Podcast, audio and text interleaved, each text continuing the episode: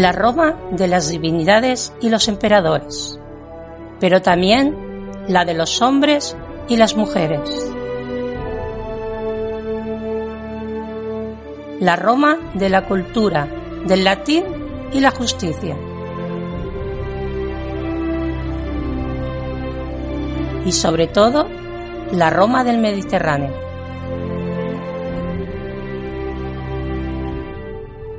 Bienvenidas, bienvenidos al Ignum en Roma.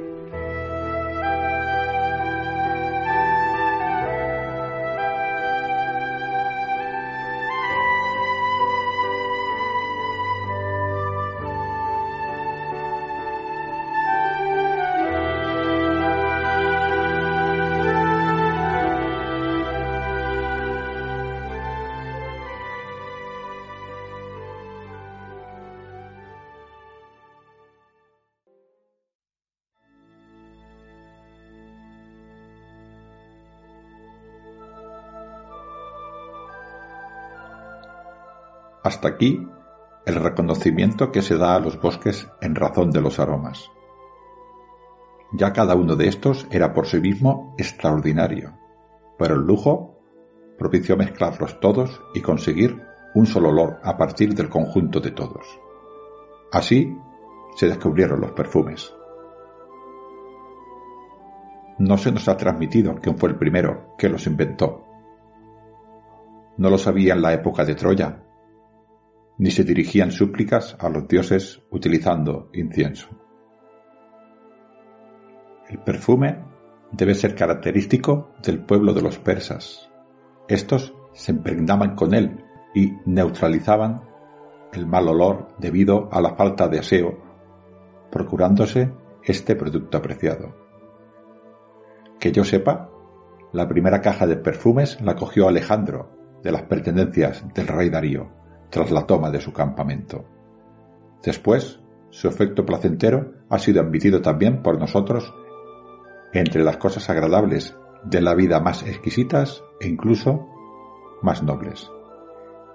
Y su consideración ha comenzado a extenderse hasta para las honras fúnebres.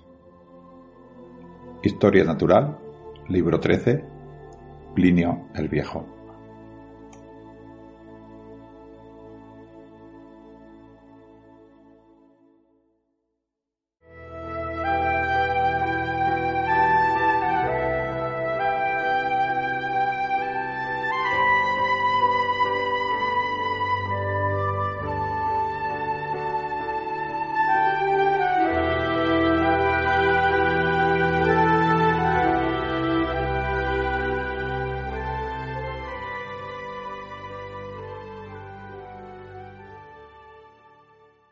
Hola, soy Mireia Gallego, soy autora del blog de ateneanique.com. Eh, estos calamares a la romana los voy a dedicar a un tema que yo espero que os guste mucho, que es en referencia a las termas y a los baños públicos romanos. Eh, a ver, ahora tendemos a pensar que los spas son como muy innovadores, como que es algo muy reciente, pero la realidad absoluta es que los romanos especialmente eh, tuvieron como mucho cuidado de su aseo personal y utilizaban las termas no solamente para asearse, sino para disfrutar, ¿no? Para relacionarse incluso con, sus vecinos, con sus amigos, incluso habían relaciones comerciales en esos, en esos centros de, de ocio. ¿Y por qué les llamo centro de ocio? Porque realmente era eso. Eh, entendemos nosotros los, los baños romanos como si fueran un, espacio únicamente para, asearse, pero en realidad eh, cuando hablamos de las termas romanas o cuando hablamos de estos centros eh, tan grandes termales, tenemos que pensar que ellos incluso tenían bibliotecas, pinacotecas, podían admirar obras escultóricas, eh, es decir, que era muchísimo más de lo que nosotros pensamos. Incluso tenían gimnasios donde ellos podían practicar diferentes disciplinas. Bien, ¿qué nos encontramos en unas termas normalmente? Pues en las termas romanas habían diferentes estancias. Había una primera eh, estancia que era donde ellos eh, se colocaban, eh, se quitaban la ropa, por decirlo así, eran nuestros vestuarios, ¿no? Ellos les llamaban apodipterios. Y mm, ellos colocaban la ropa en unos cajetines eh, separados eh, que no estaban protegidos. Yo no sé cuántas veces les robarían, pero seguramente les robarían. Eh, y luego pasaban a diferentes salas. Había una sala que era de, de aguas frías, el frigidarium, que se conoce, ¿no? Que era una serie de piscinas de aguas eh, que estaban eh, a unas temperaturas, mm, digamos que azul no te ponías, pero vamos, que fresquitas estaban. Luego, pasado el tiempo en estas piscinas colectivas, había una sala intermedia, que era el tepidarium, que ahí era una sala que lo que permitía era adaptarse a la nueva temperatura que vendría en una tercera sala. Y en ese, en esa sala intermedia, pues hombre, iba bien primero para acondicionar el cuerpo y luego para no pillar unos resfriados de aquellos de, de traca. Y luego pasamos a la siguiente sala, que es el, el Caldarium, eh, que es, como su propio nombre indica, eh, directamente las salas y las piscinas de, de agua caliente. Para pensar en el caldarium debemos conocer cómo funcionan. Cuando vosotros vayáis a un yacimiento en el que os hablan de las termas, en el que veis termas, eh, podréis eh, reconocer fácilmente lo que es un caldarium porque siempre hay como unas pilonas de, de, ladrillo que están como elevadas. ¿Por qué de esas pilonas? Encima de esas pilonas, que están separadas en unas secuencias de, de a lo mejor de un metro, de metro y medio, estaba el suelo y era como un suelo radiante, como lo que tenemos actualmente, que es como un suelo radiante de donde se emana el calor y, se, y sube para arriba. ¿Cómo mantenían calientes estas estancias? Pues ellos tenían con una especie de, de hornos donde colocaban eh, el fuego y entonces como el suelo estaba hueco precisamente por estas pilonas que eran de, de ladrillo, el aire caliente circulaba entre ellas y calentaba la parte inferior de las estancias, ¿no? Entonces, de tal manera que cuando tú pasabas al caldarium, el suelo ya estaba caliente y el agua, por lo tanto, también lo estaba. Eh, ¿Quién controlaba que el fuego se mantuviera y que hubiera una temperatura estable durante todo el tiempo? Pues lógicamente los esclavos, porque realmente era una tarea durísima, durísima, ¿no? Se pasaban horas y horas y horas.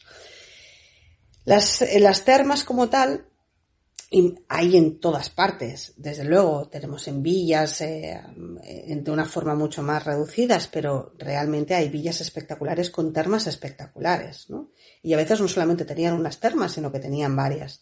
Pero si queréis un ejemplo y buscar ejemplos de cómo era una terma romana, que mejor que buscar las termas de Caracala, que, que están en, en Roma, que son enormes, vamos, gigantes, y que ahí se demuestra perfectamente cómo eran, ¿no? Se hacían también masajes, eh, la gente iba a disfrutar, a disfrutar de su cuerpo, pero también, como os decía, mantener relaciones con, con otras personas. Eh, también habían separaciones para hombres y mujeres, es decir, nada ha variado tanto, como siempre decimos, ¿no? Como todos los que nos dedicamos a la cultura clásica y especialmente al mundo romano, realmente inventado hay poquito. Y las termas es uno de estos ejemplos. Si tenéis la oportunidad de ir a un spa actualmente, ¿no? Spa, acrónimo de Salud Tempera Aquam, eh, si tenéis la oportunidad de ir, que sepáis que lo que estáis haciendo es eh, prorrogar una tendencia que ya se hacía hace como mínimo 2.000, 2.500 años. Bueno, queridos amigos, espero que os haya gustado esta pincelada que ha sido muy reducida sobre las termas romanas. Espero que las disfrutéis muchísimo y nos vemos en, en otro episodio. A ver qué se me ocurre para próximas entregas. Eh, y desde luego, si, si queréis que se trate algún tema específico, pues oye, contactad con Sergio o contactad con Ángel y solamente tenéis que pedir y ahí lo tendremos. Hasta luego.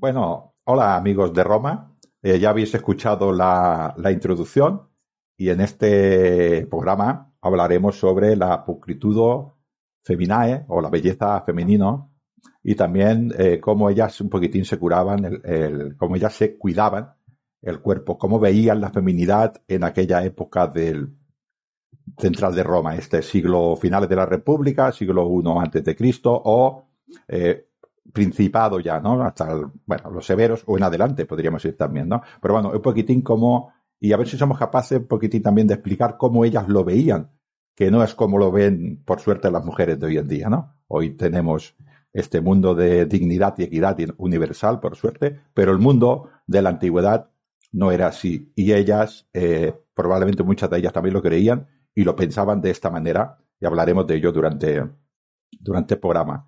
¿De dónde sacamos todas estas fuentes? ¿De dónde sacamos todos estos datos?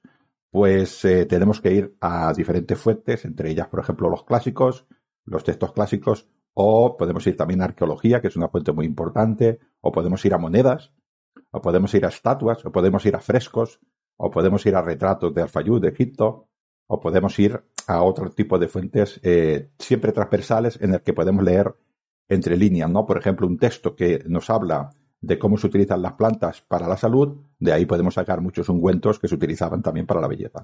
Esto es un tema que yo conozco menos que la invitada que tenemos aquí, que viene de la gran Baétulo, aunque vive en una gran villa muy al norte, pero bueno, es, eh, ella es eh, Teresa de Besa y nos hablará de ella. Teresa, ¿cómo estás? Pues muy bien, gracias por invitarme a tu programa estoy encantada de, de bueno, a, ver si puedo colaborar un poco y, bueno, eh, presentar mi, mi, experiencia o mis conocimientos. Eh, encantada, encantada. Seguro que sí, porque te he visto, eh, tú y yo hemos coincidido, que yo recuerde como mínimo, en la Magna Celebratio de Baétulo, en Tarraco Viva, aquí en Tarragona, en la, en la colonia Julia Triunfalis Tarraco, y también hemos coincidido gratamente en Ampurias, el familiar de Ampurias, ¿no? Eh, fantástico lugar para recrear, ¿no? En el que hemos disfrutado muchos, yo en mi ciudad romana de arriba y tú en tu ciudad griega de abajo, que, eh, que Ampurias da para disfrutar mucho, ¿no? Y te he visto, con lo cual sé que perfectamente eres capaz de hacerlo en este tema eh, bastante, bastante mejor que yo. Eh, una preguntita que no hemos hablado ni tan siquiera en todas estas conversaciones para preparar el programa. Tú te metiste en el mundo de la recreación. ¿Cómo hiciste esta locura? bueno, es que todos estamos, estamos en este mundo, todos somos un poco locos, tienes razón. A ver, yo, yo de hecho eh, me metí en este mundo por, uh, por mi, mi, docencia. Yo soy profesora de lenguas clásicas de, del instituto precisamente de, de Baétulo, de Elisa Calveniz de Baétulo, y entonces aquí cada final de abril pues se celebra una, una, unas jornadas de, de, reflexión histórica, que es, es el, el, la Magna Celebratio. Y, y, aquí, pues, mm, nos propusieron desde el museo, bueno, un poco nosotros también, pues, de participar y de colaborar. Y entonces, a partir de aquí empezó una aventura mm, que, que solo la pandemia ha podido con ella. hemos estado en 10 ediciones hemos participado. Y entonces, pues, mm, me di cuenta que una manera de hacer llegar eh, los conocimientos que pretendíamos, que pretendemos hacer llegar los profesores de latín y griego a nuestros alumnos es pues que, que toquen, que oigan, que vean y que se metan, que sean empáticos con este, estos romanos a los que estudian y que quedaban muy lejos y son muy aburridos y, y todo esto. A partir de aquí, pues eh, hicimos nuestra, nuestra escuela, que es, eh, era pues una, una recreación de cómo era la escuela romana con todas sus etapas y, los alumnos se apuntaban, ¿eh? Mm, gratis et amore. Eh, sin, sin nada, aparte ni, ni, puntos, ¿eh? luego yo lo se lo valoraba. Pero, pero vaya, eh, es por esto. Y a partir de aquí, pues ya eh, entré en contacto con vosotros, con Marquino Oriens, que, que siempre estabais por allí. y, bueno, pues eh, a veces pues eh, colaboro con vosotros, sí. Sí, sí, te, deja, te dejas engañar. Esto que has hablado, nosotros dos que somos docentes, parece que se ha puesto muy de moda, ¿no? Este ver, sentir y tocar, estos aprendizajes competenciales, pues ya nosotros eh, sí. los llamamos esta época. Y es como realmente, yo creo que es como, real, si siempre que se pueda, no siempre se puede, porque hay cosas que son imposibles de hacer, ¿no? Pero siempre que se pueda, eh, hay que hacerlo y además como para los alumnos es algo es algo nuevo, eh, lo, ven de una manera bastante más interesante, ¿no? Un tema que siempre trato, soy quizás un poquitín muy pesado, ¿no? Con este tema, que siempre trato de explicar es que el mundo de la mujer actual no es el mundo de la mujer del pasado, ¿no? Y no, no podemos perdernos en, en, este presentismo, ¿no?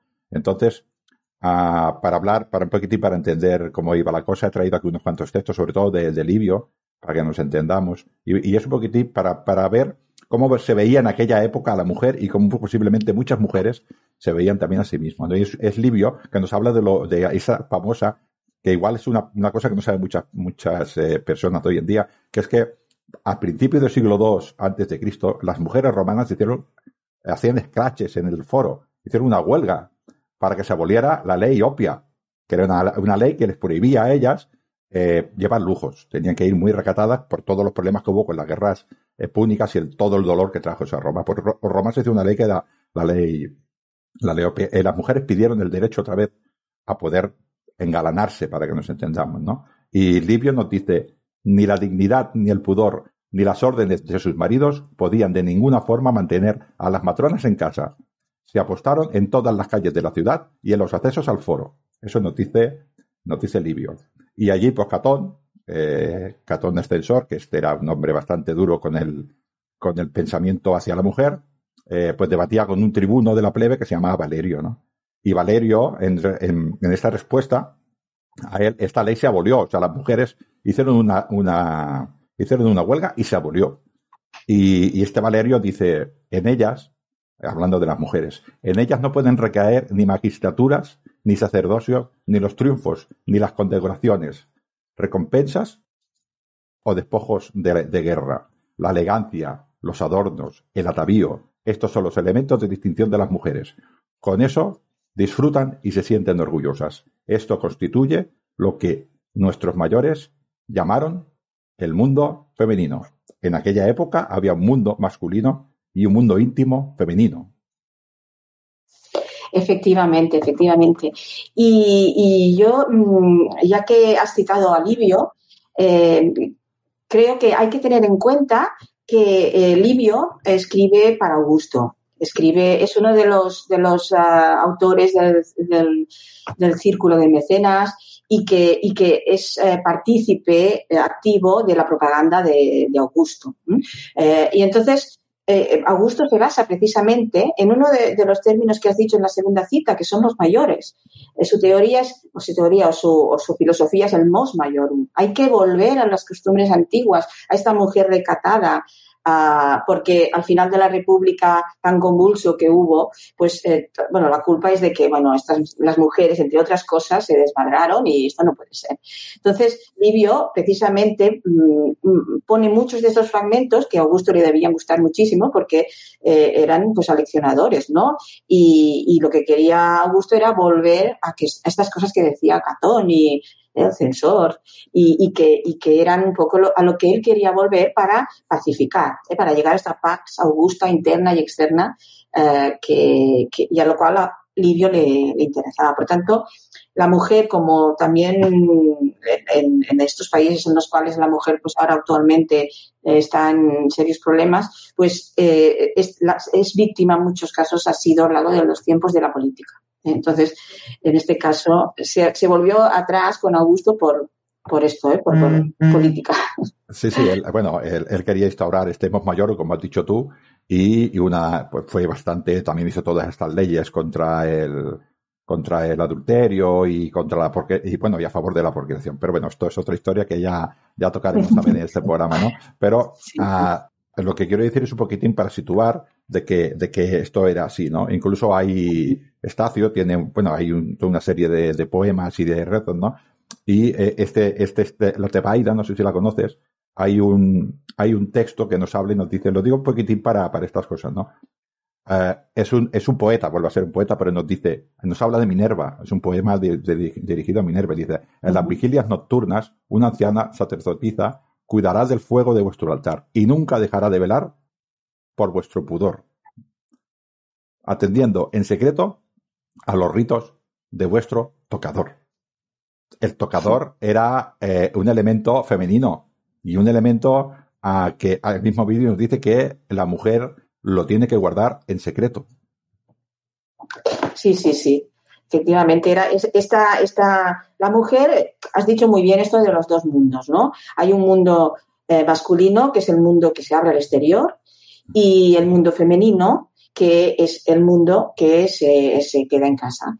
Y, claro, el, recinto sagrado de la mujer es este tocador, este, esta, esta habitación, ¿eh? en que, este cubículum que tiene todas sus, sus cosas y que algunas de estas mujeres famosas, pues aquí han empezado algunas conspiraciones, ¿eh? Alguna, pero, pero eh, lo que, lo que, estos son las que se salen de lo que tocaba, pero en este, la mayoría, pues tienen este, este Santa Santorum para, para su, su cuidado personal y, para pensar, ¿eh? Para estar. Efectivamente, sí, sí. Con lo cual, uh, claro, el problema, el problema supongo, eh, ahora es, es el, para ir introduciendo el tema este de, de dónde sacamos todo, todo, este hablar de la mujer, de los tocadores, de la escritura de Feminae, es que tenemos textos de hombres, ¿no? Y estos hombres seguramente lo dirían de oídas, ¿no? Esto es un problema serio para todas las personas que nos tenemos que dedicar a, bueno, yo por ejemplo, que me dedico mucho a la, divulgación, es leer entre líneas y luego fijarnos en libros que no nos están hablando de belleza femenina, que nos están hablando, por ejemplo, de, de medicina, y intentar ir sacar de allí todos estos conceptos. Sí que es verdad que hay alguna receta concreta de cosas, ¿no? Pero se nos habrá perdido la inmensa mayoría de, lo que se hacía, sencillamente porque nadie escribía sobre ello, porque la mujer no escribía y a nadie le interesaba. Sí, además, eh, en la arqueología experimental, que de hecho es lo que, lo que se hace en estos grupos de reconstrucción histórica, ¿no? En el grupo de las de las uh, ornatriques, que es la, la parte femenina del, grupo, bueno, de nuestro grupo de reconstrucción, ¿no? Pues eh, mm, se intentan reconstruir pues todos los ungüentos a partir de textos, de, ungüentos, bolas de olor, eh, em, obtener todos los productos a partir de los textos y no siempre es posible. Es decir, hay como las pocas recetas que hay, que alguna la hay, eh, al intentar hacerlo al pie de la letra, aquello no, sale y, los, los, elementos naturales son los mismos. O sea que quizás son recetas que, como si una receta de cocina que nosotros la, ponemos ahí eh, un poco porque nos la ha explicado, no sé, nuestra, nuestra vecina, ¿no? Y a veces, pues si no está exacta, eso no sale, no nos sale bien, ¿no? Y, y por eso mm, es, es, una cosa que también hay que tener en cuenta. Es visión masculina, porque son textos de hombres, pero aparte, en la parte práctica, eh, que en el caso de, de, la cosmética es muy importante la parte práctica porque porque ahora cuando entremos en, el tema en cuestión, pues mm, ya nos meteremos un poco en, química, ¿no? Eh, en, temas que, son prácticos. Por tanto, sí, tenemos que ir con pinzas con estos textos, evidentemente, sí.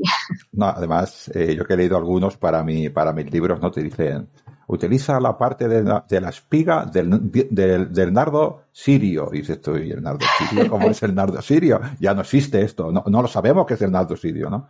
O, o Dioscaris, por ejemplo, que es otro personaje también, un naturalista también de estos que nos habla mucho de, de remedios eh, medicinales, ¿no? A través de las plantas, ¿no? Y a veces te, te, dice una planta, tú intentas buscar qué planta es, y yo no es que no lo sepa, es que no lo sabe nadie.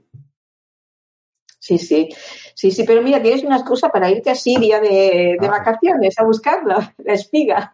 Sí, porque en el caso del nardo sirio dice que sale detrás de un monte concreto, pues será cuestión de ir investigando, ¿no?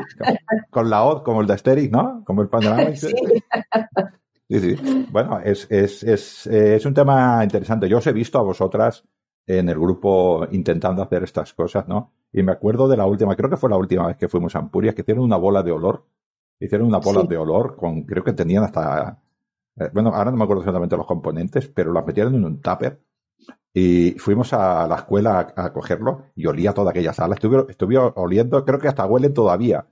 De la, de la, de la, estas salieron exactamente bien, pero otras muchas veces esas bolas de olor se, se han deshecho y no han quedado en nada, ¿no? Esta experimentación tiene que ser fantástica. Sí, sí, sí, efectivamente. Recuerdo precisamente eh, cuando hicimos esto, porque ese día sí que estaba yo. Y, entonces, pues claro, eh, mm, como otras veces no, no les había salido, las otras veces no había estado yo, pero eh, ellas comentaban que no les había salido, pues lo que hicieron es añadir otras cosas. Y, por ejemplo, recuerdo que añadimos más esencia de eh, aceites de esencia de rosa, de, otras cosas, ¿no? Eh, me parece que entonces más, más pétalos de rosa se, añadieron y quizá por esto en este caso sí que salió bien y para, para cohesionarlo más, pues cera, por ejemplo, ¿no? Y, claro, hicimos trampa pues en el microondas, en el microondas, ¿no? Y entonces pero de todas maneras nos dio la sensación que aquello no funcionaría. Fue con el, con el tiempo que, se fue como macerando, como cohesionando, y sí que al salir, ah, pues hacía mucho más olor de lo que hacía cuando lo hicimos, porque íbamos diciendo, vamos a ponerle más esencias, porque esto no huele, ¿no? Y, y al final, pues sí que, sí que salió bien. O sea que hay que partir del texto, pero luego, claro, con los productos que se tienen, se puede incluso hacer un poco de trampa, ¿no? Para que aquello ah, salga, salga bien, ¿no? Pero seguro que el resultado era muy, muy parecido a lo que a lo que era el resultado en, en, aquel momento. Yo no lo veo trampa, yo veo variaciones. O sea, ¿cómo se hace una paella? ¿Cuál es la receta de una paella? Sí, exacto, sí, sí, sí. ¿Qué, tiene paella? ¿Cuántas gambas tiene una paella? ¿O cuántos mejillones tiene una paella? ¿O cuánta cantidad de arroz por persona tiene una paella? Pues hay una receta que podríamos llamar tradicional para que nos entendamos y luego cada madre en su casa la hace como quiere. y yo como padre también la hago porque como sale mal ya me han prohibido hacer la paella. Con lo cual también, también pasaría esto con los con los eh, con los ungüentos, ¿no? Y en el caso de los perfumes, tú sabrás muchísimo más que yo eh, que eso era una ciencia bastante secreta y que se tardaba muchísimo, muchísimo, muchísimo en aprender a hacer perfumes. Y precisamente es por todo esto que dices tú, porque ya no solo depende del tiempo de macerado, sino de la, de la calidad del producto original. Y esto, ¿cómo, cómo lo comprobamos nosotros 2.200 años después?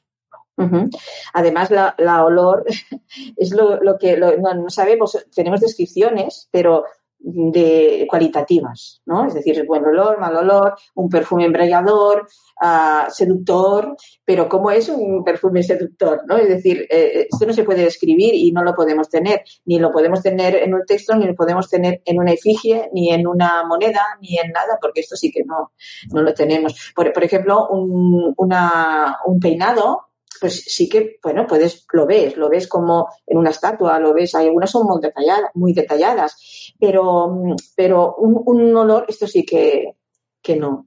Ah, y entonces, pues es intentar, bueno, eh, siempre son hipótesis. Sí, yo, yo quedé, este acuérdate que tú estabas allí cuando lo trajeron luego a la reunión de que, bueno, estuvimos, estuvimos haciendo nuestros ensayos y tal, y al final nos volvimos a reunir todos otra, en la misma aula para hacer otra pequeña reunión y ya para despedirnos, y olía todo el pasillo, olía toda el aula, fue una cosa espectacular. Yo, eh, ahí cuando te das cuenta, yo al menos quedé muy satisfecho de decir, joder, que, qué cosas que hacemos. Estamos imitando una cosa de hace dos mil años y huele.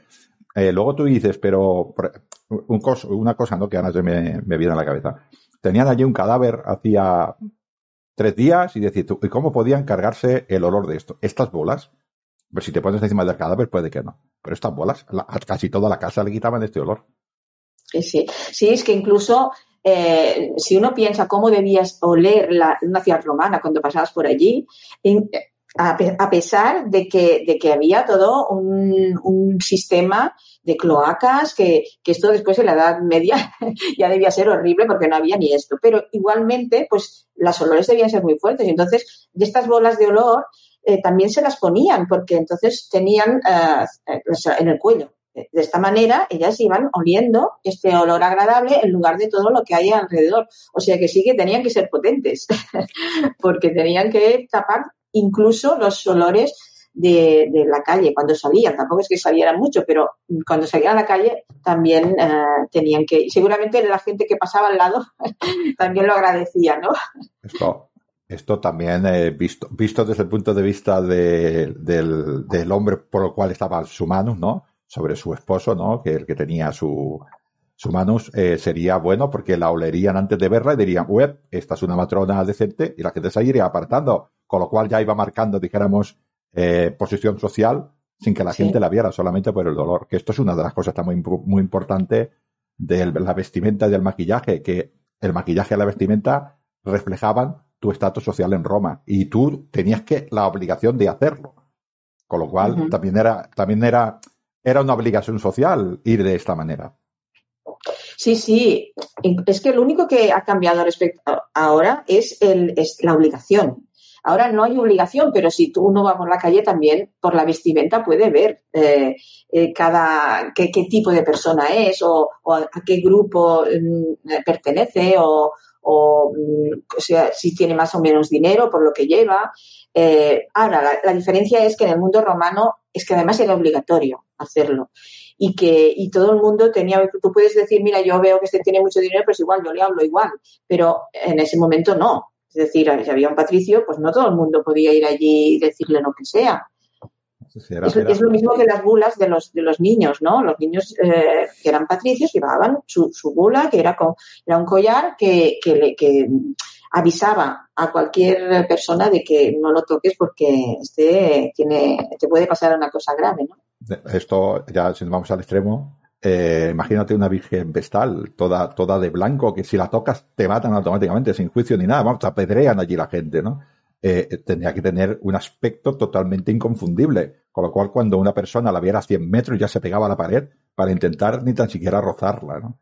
Eh, el aspecto físico, como te presentabas a la sociedad, marcaba tu estatus social y tú tenías la obligación pues eh, de hacerlo, ¿no? Y muchísimas de estas técnicas y muchísimas de estas cosas están pensadas precisamente para esta mujer de alta clase. La de baja clase también se pintaría con todo lo que podría, pero no, yo estoy seguro que no tenemos ni idea de cómo lo haría. Lo haría como pudiera, o sea, ah. como pudiera, con los, con los objetos cotidianos que ahora nosotros vemos en, en nuestra casa, que le damos un uso y ellos le darían usos absolutamente para todo. Pero cualquier cosa que nosotros decimos, las cenizas se tiran, no. En Roma las cenizas no se tiraban. Huesos no se tiraban. Cáscaras de almejas tampoco se tiraban.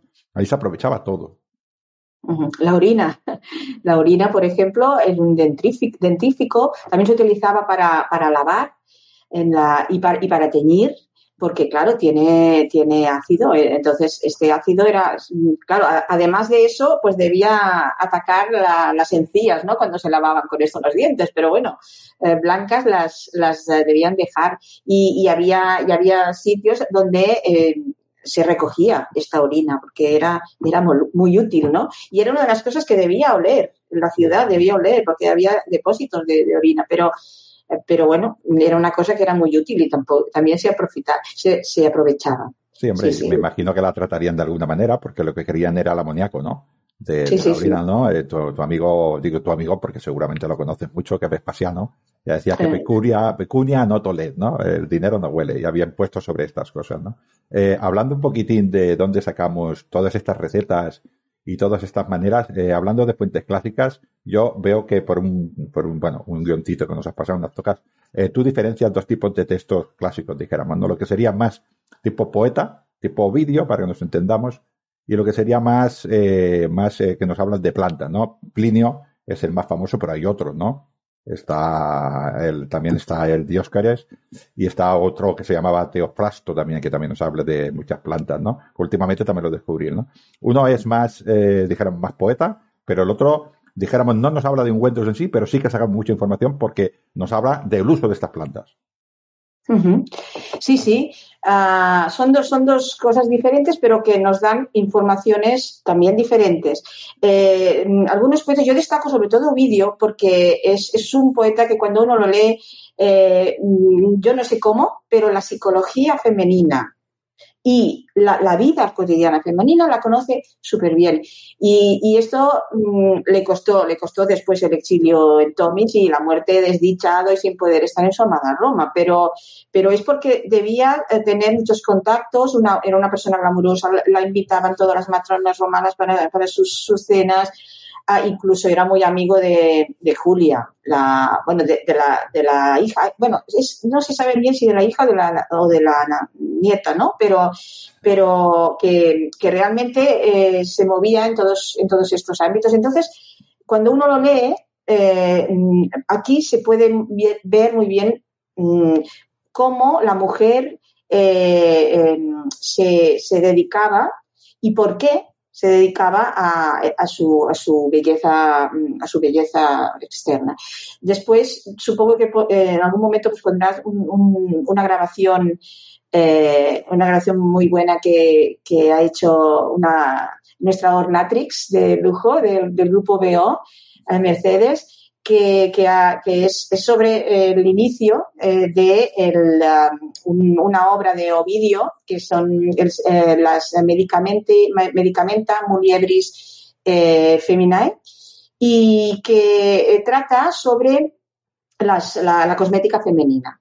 Y, al principio, después es muy práctica, ¿eh? también da muchos consejos prácticos, pero al principio eh, lo, que, lo que dice es que eh, en, tiempo, en tiempos antiguos, en tiempos de, la monarquía romana, pues no, no, se miraba tanto la, estética y en cambio, eh, en, Ovidio lo que, lo que recomienda pues es que sí, que se mire la estética, que se, que se cuide, que haya que se utilicen estos, estas eh, cosméticas, estos elementos cosméticos que después explicará con detalle.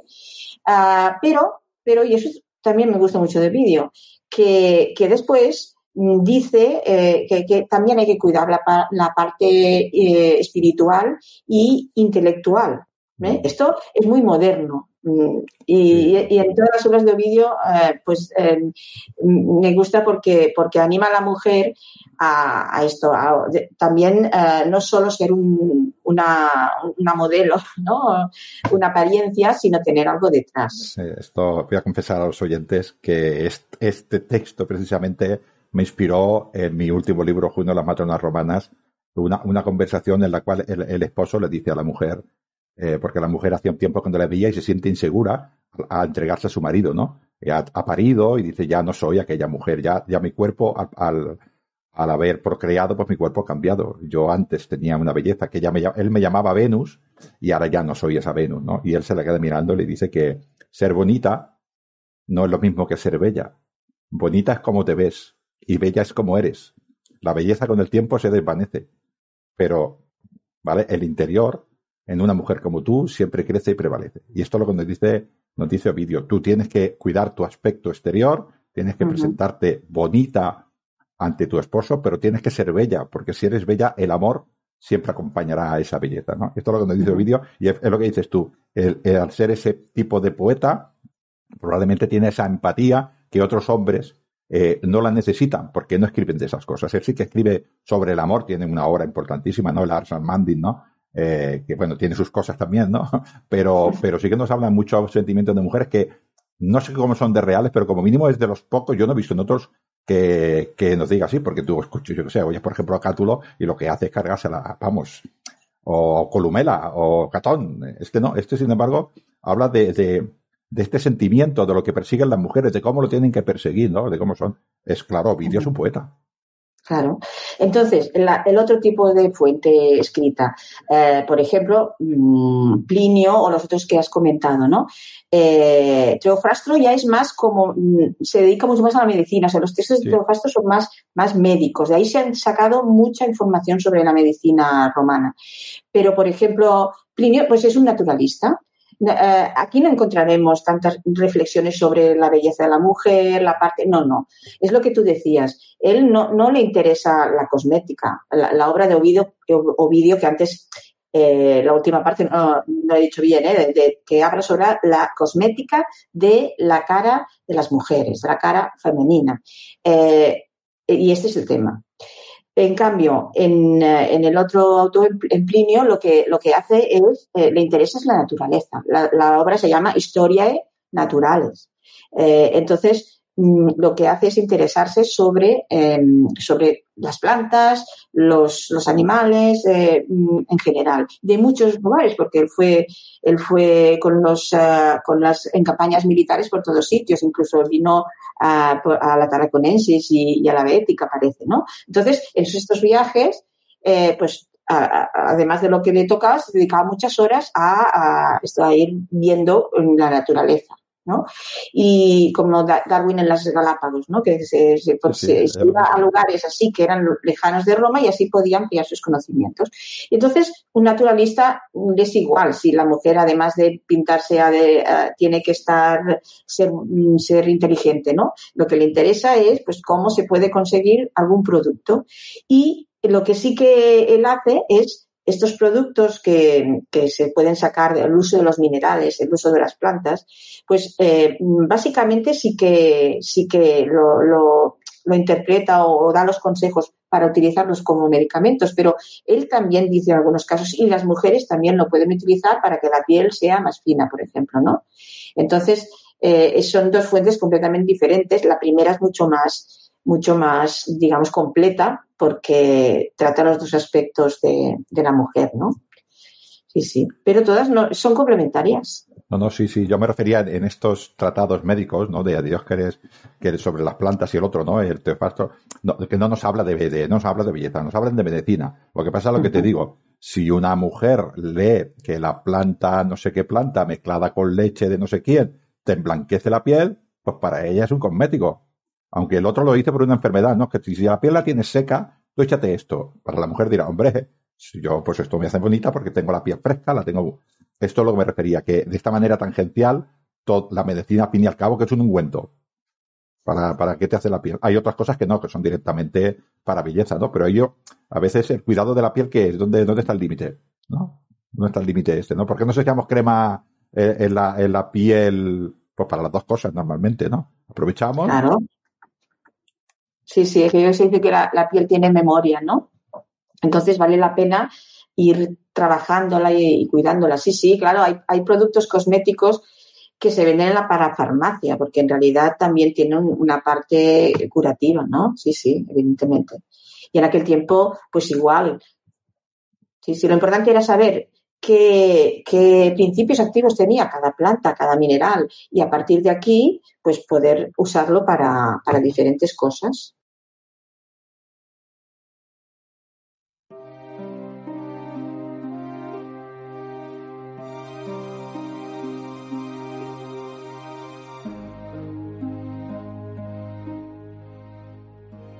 Quizá las antiguas Sabinas, en tiempo de rey Tacio, hubiesen preferido cultivar los campos de su padre antes que a sí mismas. Eran los tiempos en que una matrona de tez enrojecida, sentada en elevado asiento, hilaba con mano incansable, trabajando duramente, y encerraba ella misma en el aprisco los corderos que su hija había llevado a pastar, y ella misma echaba astillas y troncos cortados al fuego. Pero vuestras madres han traído al mundo hijas delicadas. Queréis cubrir vuestro cuerpo con vestiduras doradas. Queréis variar la forma de peinar vuestros perfumados cabellos. Y queréis tener una mano que, cubierta de piedras preciosas, llame la atención. Os colgáis del cuello perlas buscadas en orientes y dos pendientes de vuestras orejas, único peso en el que ella podéis llevar. Todas, al mostrarse en público, lo hacen en su propio provecho, y eso interesa a los amores a que rinden culto. El gustarse a sí misma constituye incluso un cierto placer. A las doncellas su propia hermosura les produce una íntima complacencia. El ave de Juno cuando alguien alaba su plumaje, lo abre en abanico y, aunque callada, se enorgullece de su hermosura.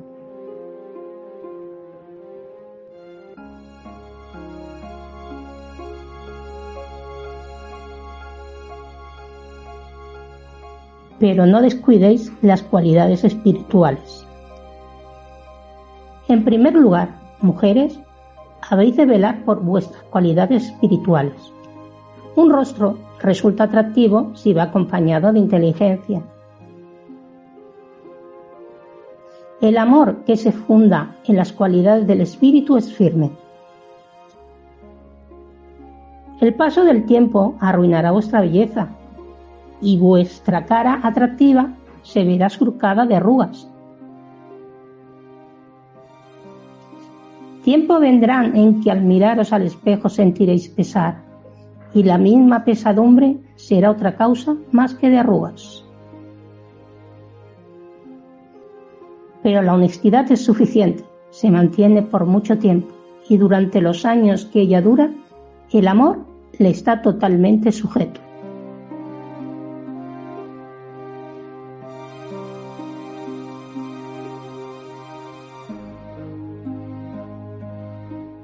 Receta contra manchas faciales. Aunque el incienso gusta a los dioses y a su airada divinidad, no todo debes dedicarlo a que se quemen los altares. Cuando mezcles incienso con nitro, que alisa el cuerpo, procura que la medida sea por ambas partes un tercio de libra, con el peso justo. Añade un poco menos de la cuarta parte de goma y un poco de dedal de pringue Cuando hayas triturado todo esto, ciérnelo por un tamiz fino. Encima de ese polvo debes verter miel. También es útil añadir hinojo a la perfumada mirra. Basta con cinco escrúpulos de hinojo y nueve de mirra. Y cuando puedas coger en una mano de rosas secas e incienso macho con sal amónica. Vierte sobre ello el líquido que destila la cebada, el incienso y la sal igual en el peso de la rosa. Si esto se aplica, aunque sea por poco tiempo, a un rostro delicado, no quedará ni una mancha en todo él. Sobre la cosmética del rostro femenino. Ovidio,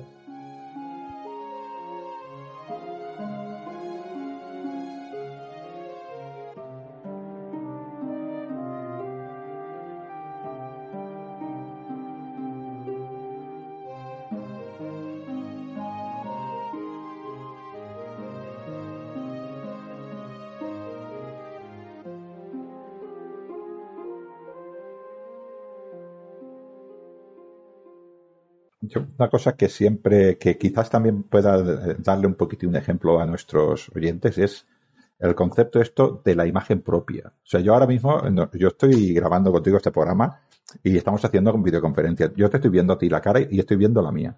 En mi casa tengo no sé cuántos espejos. Yo me veo siempre bonito. Los, los oyentes no sé cómo me ven, pero yo siempre me veo. Muy bien. Pero en aquella época eso no existía. Existía un elemento muy básico para verse, que la gente de la élite tenía estos, estos espejos de bronce que te reflejaban un poquitín, pero el saber realmente cómo eras tú era una cosa que no pase muy difícil de, entenderlo. Habría gente que no sabría cómo es ella, eh, porque no lo había visto nunca. Esto, esto nos ayuda a comprender el carácter realista del arte romano. Eh, e, evidentemente, mm, el arte romano se basa en, en, el, en, el, arte griego, pero el arte griego era idealista. Eh, pobre de, un artista que, que, representara un personaje feo. Si miramos, miramos las grandes obras eh, de, helenísticas y clásicas, todos son, todos son cachas.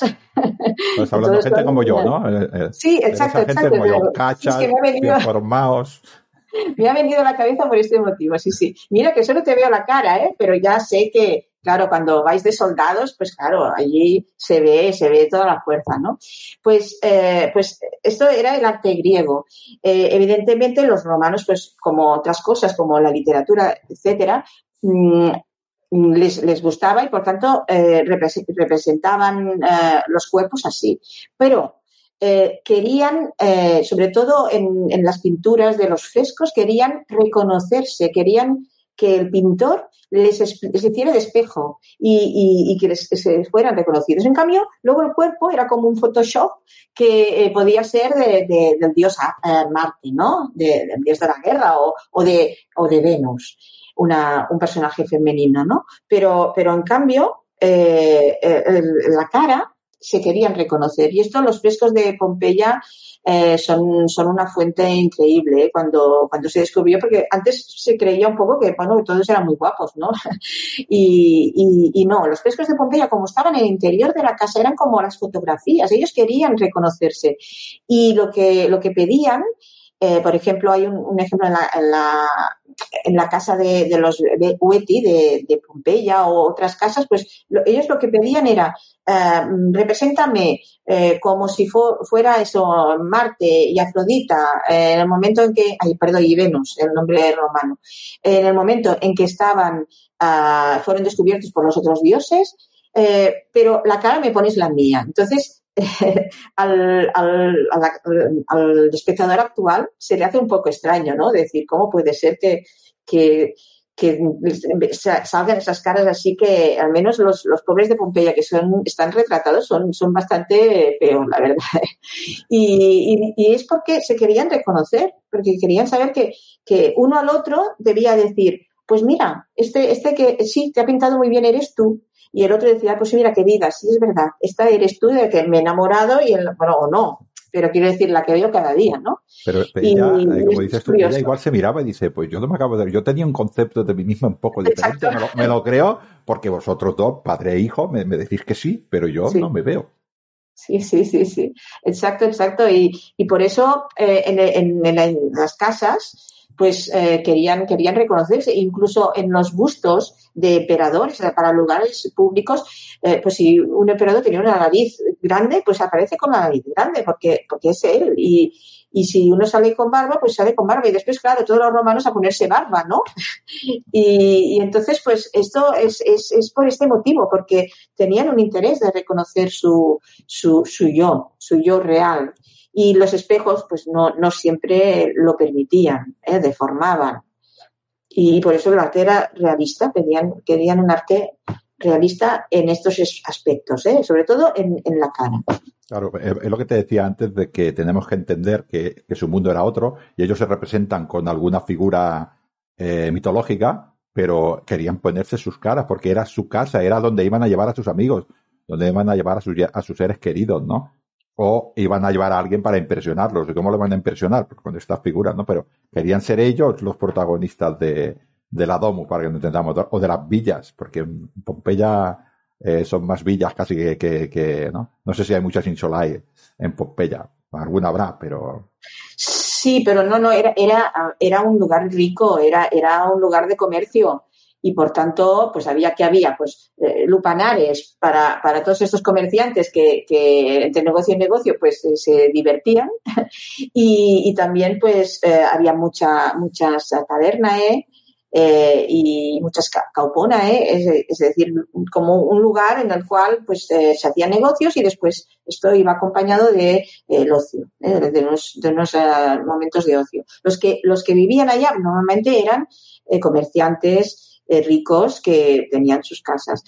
Insula, yo mm, la verdad es que es que no recuerdo cuando he ido a visitar a Pompeya, no, no recuerdo, no sé si habría alguna, quizás sí, pero, pero lo que hay más son domos y además domos muy ricas y con, con unos peristilos increíbles, con muy pintadas. Eh, debía ser una, una exposición de, de, riqueza para, para vender, ¿no?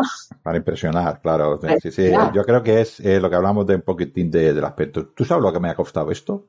Pues mira si tengo dinero, que lo he tirado aquí. Es esto, es decir, puedes confiar en mí, porque a mí me sobra el dinero. No tengo para patear. Mira, tengo en el patio un limón que no vale para nada, pero he puesto el limonero aquí. Esto es, esto era presumir en, en aquella época, ¿no? Sí, ah, esto lo decía un poquitín porque, eh, claro, ponerse bella con este concepto que no sabemos muy bien cómo somos de nuestra imagen, debería ser algo difícil, es muy difícil de entender esto, ¿no? Pero yo no tengo exactamente eh, el concepto de cómo soy yo, ¿no? Eh, y aún así me voy a poner bella, ¿no? Es, no sé, es, parece un poco contradictorio. Sí, sí, sí, sí, la verdad es que, es que sí, pero mm, el hecho de intentar mm, embellecer eh, no, no, tiene nada que ver con el punto de partida. Si, si una, si es, por ejemplo, ahora una top model, ¿no? Será más fácil de embellecer que otra, pero igualmente se pinta y, por tanto, las, las esclavas eh, especialistas en, en, la, en la estética, en la peluquería y también en la estética facial, eh, que, sobre todo yo lo que me imagino es que cuando hablamos de estética ahora nos imaginamos también estética corporal.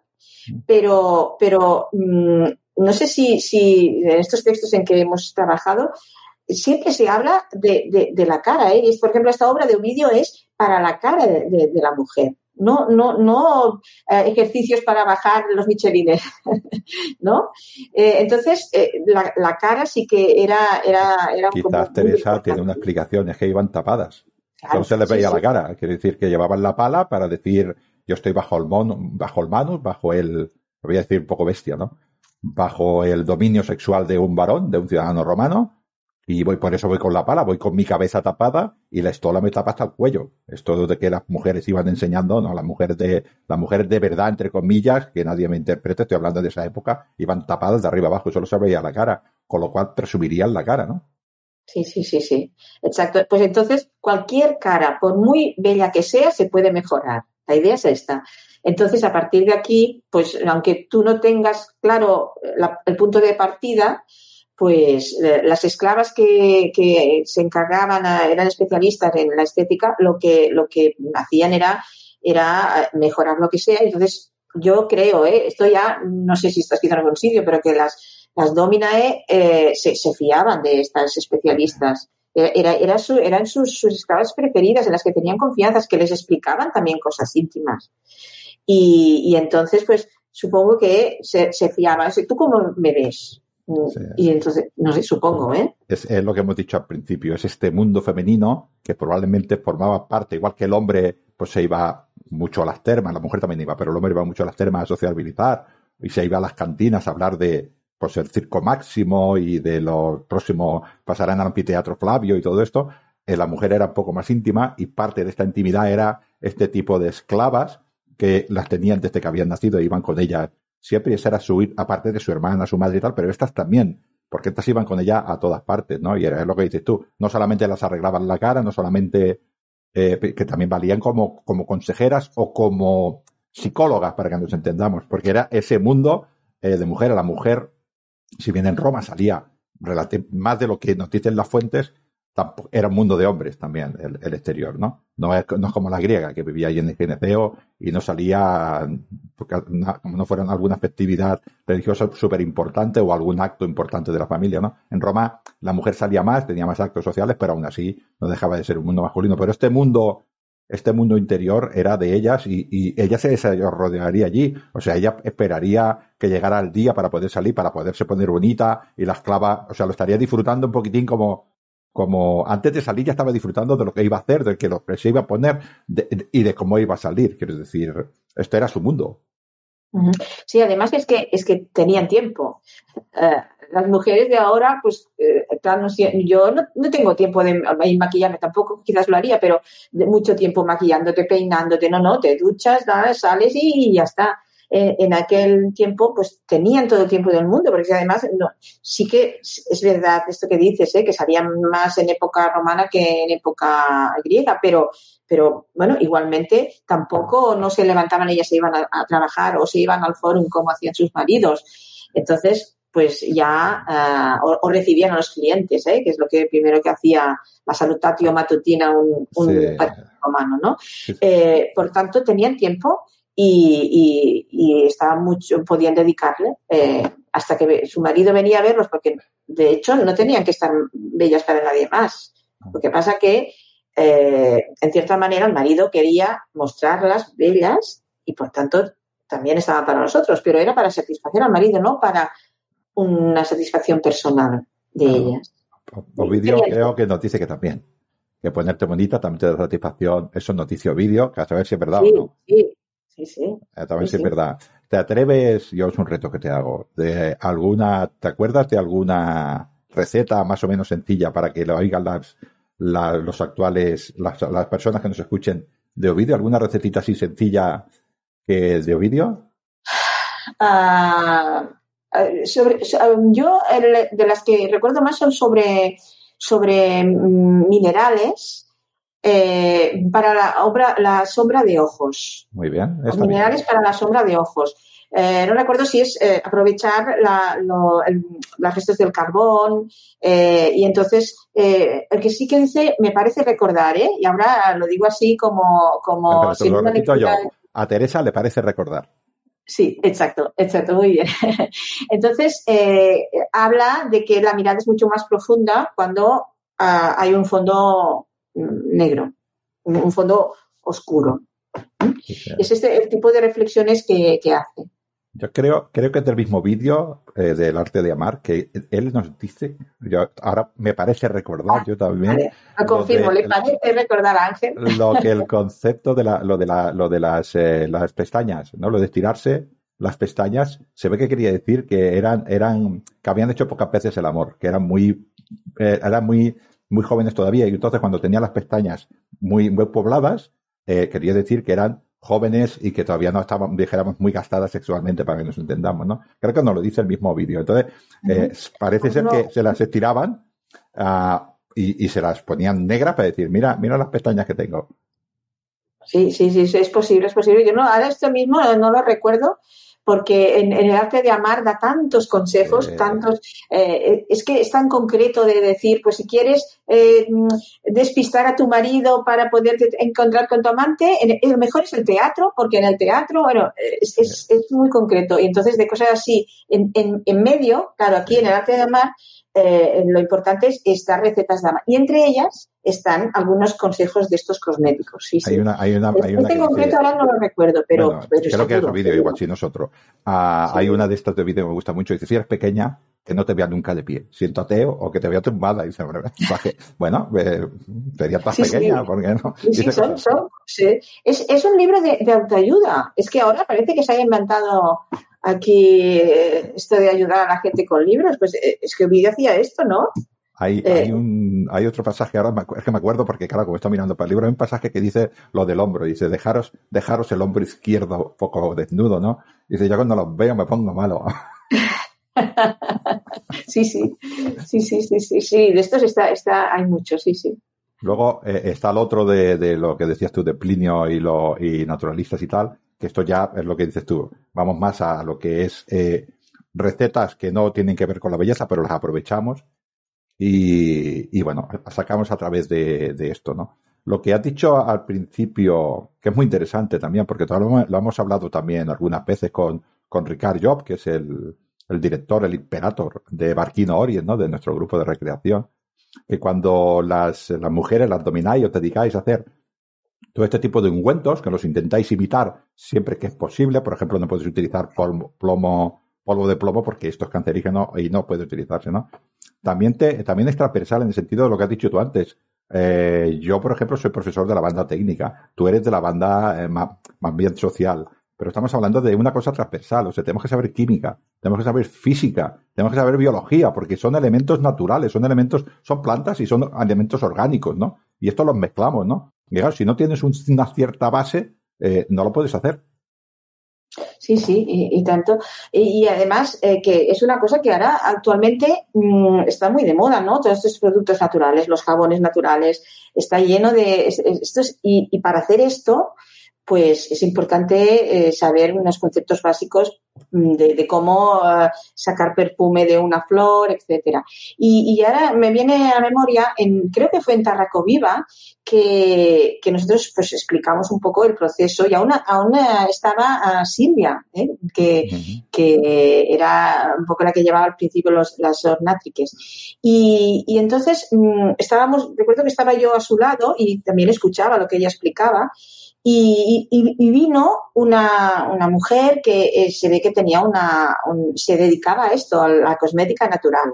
Y entonces, pues fue un diálogo interesante y casi yo creo que ella, seguro que yo sabía mucho más. Y, pero claro, es que ella había hecho, entonces se dedicaba a hacer jabón natural, eh, perfume natural, cremas eh, faciales naturales. Y entonces, pues claro, preguntaba, ¿y esto para conseguir esto cuánto tiempo ha estado así? Y, es, es, lo mismo. Por tanto, eh, hay que tener también estos, estos conocimientos. Y precisamente ahora que has hablado de, nuestro imperator, eh, de Ricard, eh, como, como, ejemplo así de, receta de, Plinio, eh, él lo que, lo que ha hecho es, hizo para, parece que fue para Empurias, fue sacar un pote o dos potes de colágeno, con una rótula de vaca y esto sí que era, una, una receta de, de, Plinio. A partir de esta receta, él decía, Plinio, eh, me parece que él decía una semana hirviendo esta rotura de vaca. Eh, Ricard lo que dijo, dice, bueno, yo primero con el gas y con todo eso no puedo tener aquí hirviendo tanto tiempo, pero se ve que me parece que estuvo pues un día y salieron uh, dos potes, así no muy grandes, pero de, de, este, este producto, del colágeno, que ahora también es muy preciado para la piel. Uh, o sea que, es, un ejemplo de, de, en este caso, receta de Plinio que sí que, salió. ¿eh? Esta rotura de vaca eh, acabó dando este producto. Es, lo que decimos, eh, que, que, claro, tenemos los productos que tenemos ahora modernamente, tenemos los métodos que tenemos ahora modernamente y no podemos hacer otra cosa, ¿no? Hay, hay alguna receta de Ovidio, creo que dice que pon a amasar esto por unas manos fuertes. Claro, no tenemos esclavos. Que vamos a, vamos a coger a alguien y le vamos a decir, tú vas a estar aquí 10 días amasando esto. Esto no lo podemos hacer, tenemos que utilizar a métodos modernos, ¿no? O, otra receta que dice, pon una, pon una burra en una mola y que está dando vueltas 10 días. Ni tenemos mola ni tenemos burra. Eh, pues tenemos que buscar sistemas un poquitín más modernos, ¿no? Esto que has dicho eh, de, conocer un poquitín qué hacemos, ¿no? Eh, me acuerdo, no sé si fuiste tú o fue, o fue también nuestra, nuestra Cristina, que también es del grupo de recreación, que yo estaba escuchando, ¿no? Y decía que para hacer un, lo, hablo un poquitín para que yo, yo desconozco, no mucho, pero me acuerdo que decía, pues para hacer un perfume hace falta algo graso, la, que sea graso, los, los aceites esenciales y luego el perfume, la, la, flor, ¿no? Y luego, bueno, explicaba un procedimiento. Estos tres elementos, que son los básicos del perfume, hay que saber que es así. Y hay que saber en qué proporción y cómo se ponen. Yo no tengo ni idea de cómo se hace, pero estos elementos vienen de hace, bueno, los romanos no sé dónde lo sacarían, seguramente de los del mundo oriental que has dicho tú, lo, lo pondrían a, a, lo que nos gusta a nosotros, pero esto es una técnica que se hace, hace los perfumes se hacen igual ahora, o sea, hace 2300, 2400, 2500, cuando, de cuando vinieran de, de allí de Persia o de Oriente, eh, y se hacen igual, se utilizan los mismos eh, métodos. Sí, sí, sí, sí. Sí, sí, exacto. Es, es, es lo que comunicamos o intentamos comunicar, ¿no? Que, que sí que hemos cambiado, hemos avanzado, pero que, que de hecho, eh, pues aún somos, somos eh, deudores, ¿no? De, de todo un, proceso que, que al fin y al cabo, como partimos de productos naturales, pues acabamos otra vez, otra vez con, con lo mismo. Sí, sí, yo recuerdo, eh, yo creo que era Cristina que que lo, que lo explicaba, ¿no? Esto de, de, de, la unión de una serie de productos que siguen siendo los mismos. Sí, y, dan resultado. Eh, la única cosa que cambia ahora, pues es, evidentemente, la tecnología, la técnica que, nos permite hacer eso. Y hay otras, hay cosas pues que no podemos hacer, por lo que he dicho yo antes. Yo, por ejemplo, yo estudio mucho para mi libro, para mi libro Diascórides, porque intento buscar plantas de este tipo, ¿no? Y hay a veces que tengo que leer cosas unas explicaciones muy bonitas pero me, me, pone en la receta me pone una planta que es que no sabe nadie quién es y la tengo y la tengo que descartar, ¿no? Para porque intentar un poquitín, porque cuando como como autor de, de, ficción histórica tengo que intentar que sea empatizable. Si explico una cosa que nadie entiende, tampoco tiene mucho sentido. Yo no estoy explicando historia, estoy explicando una trama, pues prefiero que empatice, prefiero hablar de la cebolla para que me entiendas que del nardo sirio. Pues si la cebolla tiene unas propiedades, todo el mundo sabe lo que es la cebolla, nadie sabe lo que es el nardo sirio, ¿no? pues para empatizar, pues ya te va bien esto, ¿no? Este tipo sí, sí. de... Sí, sí. De hecho, de hecho, esto es, digamos, la, la historia de la recreación histórica, porque, porque en su, en su origen, en el reenactment anglosajón, la idea era, la recreación histórica, ¿qué es? Es intentar recrear, pero absolutamente sin ninguna eh, trampa, digamos, moderna, la vida, la vida, por ejemplo, en un campamento romano. Entonces, esto se tiene que hacer en un lugar eh, eh, sin nada alrededor, no utilizar electricidad, no utilizar un, un, una furgoneta para llevar las cosas. Y, bueno, en la evolución de, de, este, de esta disciplina eh, didáctico científica, digamos, didáctico histórica, pues la evolución fue irse dando cuenta que, que no, o por ejemplo sin lavabos, eh, no sé, sin las cosas básicas, ¿no? Utilizando esas letrinas que, que lleváis vosotros, por ejemplo, en el, en el campamento como muestra de cómo era un campamento, ¿no? Entonces, esto ha evolucionado y, y, bueno, a los recreadores no les da miedo pues utilizar y utilizar cosas, eh, no sé, comodidades actuales, ¿no? Como por ejemplo estas, estas que decías de, a la hora de, de hacer un, un ungüento. Claro. No tiene que dar miedo, es decir, eh, no es exacto, bueno, no es exacto, pero, pero es que no, no tiene mucho sentido, no sé, no lo aprovecharlo, ¿no? No, bueno, es, es muy diferente cuando uno quiere hacer eh, reconstrucción histórica muy, muy, muy, muy estricta, eh, a uno al final se da cuenta de que no puede porque no estamos en esa época. y no existen los elementos de esa época, con lo cual hacerla al 100%, nos podemos aproximar muchísimo, pero no la vamos a poder hacer.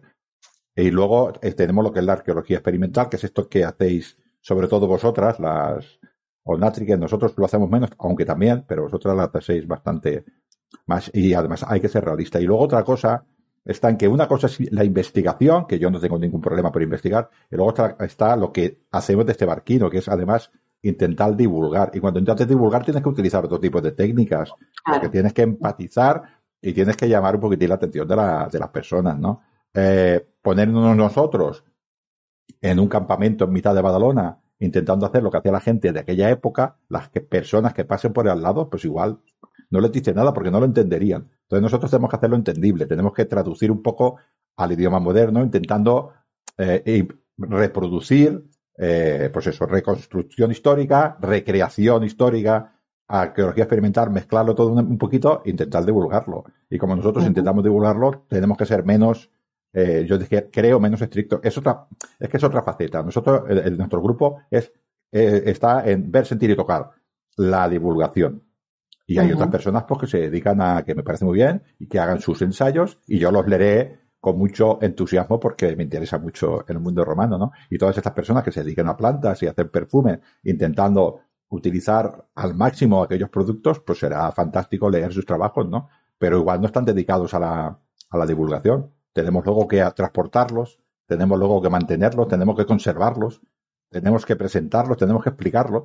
El, problema nuestro es diferente que el de que solo tienen que investigar. Se va al laboratorio e investiga. Oye, yo lo leeré, que no lo critico. Pero eso digo que cada uno en su papel tenemos que hacer y todos somos complementarios. Es la primera, la buena, ¿no? Todos somos complementarios, ¿no? Sí, es como, por ejemplo, en el, un, ámbito de, la belleza femenina que, no hemos tocado, que es el de la, de la peluquería.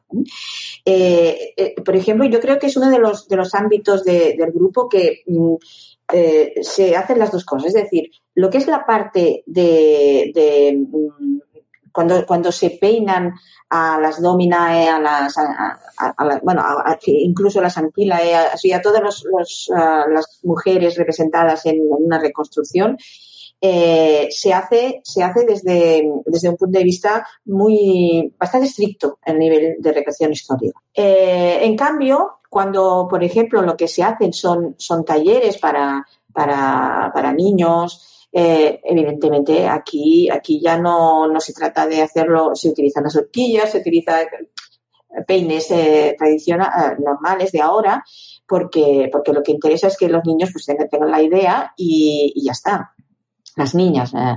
Pero, pero vaya, que son, son, son dos, dos, tipos diferentes y no es que una sea mejor que la otra, ni, sino que, que todo es, para mí, ¿eh? eh recreación histórica. Es que, es que persigue, persigue objetivos diferentes. Una es aproximar a la historia, cosa más fantástica que aproximar a la historia a la, a la juventud. en este caso a las niñas, ¿no? Y a los niños. Cuando hacemos estos familiares que hacemos en Ampurias, eh, nosotros los que hacemos legio y los que hacen gladiatura tampoco hacemos lo que hace un campamento. Tenemos que acercar este mundo a, este mundo de niños, tenemos que hacerlo atrayente. No podemos, no podemos hacer, por ejemplo, que se le haría muy nuche si se equivoca. Si el centurión le dice, oye, niño, línea media, y el niño se equivoca, el centurión cogería la estela y le pegaría dos tortas. Eso no lo podemos hacer, entendamos que tenemos que adaptarnos. Entonces, pues tenemos que animarlos, tenemos que ir con ellos. Pues en el caso de la ornatriques, eh, pues también, ¿no? Y lo que dices tú es muy, yo he visto a mi señora, que es la Omnatric oficial, ¿no? Eh, igual que yo soy la Quilifer, ya veremos qué pasa las próximas temporadas, ¿no? Porque cada temporada esto puede cambiar un poquitín, responsabilidades y estas cosas, ¿no? Se incorpora gente nueva y tal, ¿no? Eh, ella es la que se dedica a hacer y está ahí, está ensayando todo el rato. Y ahora, en todo caso, eh, decimos un poquitín de dónde sacamos esta información, porque además el peinado, el pelo para una mujer romana era muy, muy, muy importante. Era importantísimo. El pelo definía a la mujer romana y, era el pelo largo. O sea, castigar a una mujer con cortarle el pelo era un desprestigio total, era, era una humillación total, ¿no? Con lo cual, cuidado con estas cosas, ¿no? Y el pelo también reflejaba esta esta estatus social también, también lo reflejaba, con lo cual eh, es importantísima la figura de la ornatrix, ¿no? ¿De dónde sacamos estas, estas cosas, no? A mí hay una, un, ahora diré los demás, pero a mí lo que me encanta mucho es lo de la numismática, lo de las monedas, es espectacular. eh, ver una moneda y que, y que las mujeres del grupo seáis capaces de ver, de ahí sacar un peinado, que cuando uno lo ve, lo identifica con el de la moneda, es espectacular, al menos para mí. Sí, sí, y además uh, tiene, tiene otro, otro beneficio, ¿no? La moneda, que es que eh, era lo que, lo que se divulgaba más por todo el imperio. Era, era como, como la globalización de, de la estética de la, de la emperatriz o del emperador del momento. Y entonces eh, tiene, tiene este plus porque Eh, perdona, podemos perdona, decir perdona que te, que te, el profesor que hay en mí. Perdona que te diga, ¿me estás diciendo que el emperador hacía una moneda de la emperatriz o la Augusta, que a veces era la Augusta, para que sirviera al pelo, para que esto fuera corriendo por todo el imperio y para que las mujeres del imperio se pusieran el pelo de la emperatriz y romanizar? Bueno, yo, yo creo que sí, profe.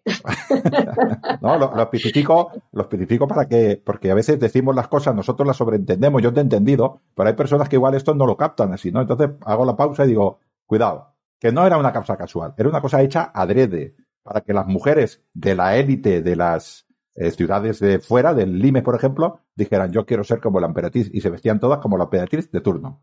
Sí, sí, son técnicas de estas de, de, de, de extender el poder. Igual que, por ejemplo, mm, que esto lo, introdujo Augusto, pues el culto imper- imperial. Eh, en Bárquino había un templo, no Júpiter, no, Augusto. Entonces, esto era una manera de eh, crear, eh, crear la sensación de pertenencia a, al imperio. Y, y, las monedas, pues también, es como, como, como no sé, el, euro, ¿no? El euro es uno de, las, de los elementos que, que, nos hace conscientes de que somos la Unión Europea, ¿no? Pues aquí, aquí lo mismo. Lo que pasa que ahora, pues, en, en las monedas de, del euro, pues no, no, no hay eh, tanto efigies de, de, los que mandan, ¿no? Porque esto ahora ya podemos encender la tele o. Ahora tenemos las influencers Instagram, que no sé claro, si pero en aquel peor, momento, pero ¿eh? Sí, sí, en aquel momento una moneda era lo que permitía saber qué cara más o menos o, o como mínimo cómo iba peinada eh, la emperatriz, claro que sí. Y entonces, eh, esta, esta, es, digamos, la, la ventaja que, que, yo creo que tiene el, el, la numismática, porque nos, nos hace pensar que eh, así es como se peinaba tal emperatriz, pero seguramente las mujeres de todo el imperio, las, bueno, las claro. que querían tener ínfulas de más poder, las del pretor de, de un sitio, etcétera, pues también se intentaban peinar de, de esta manera.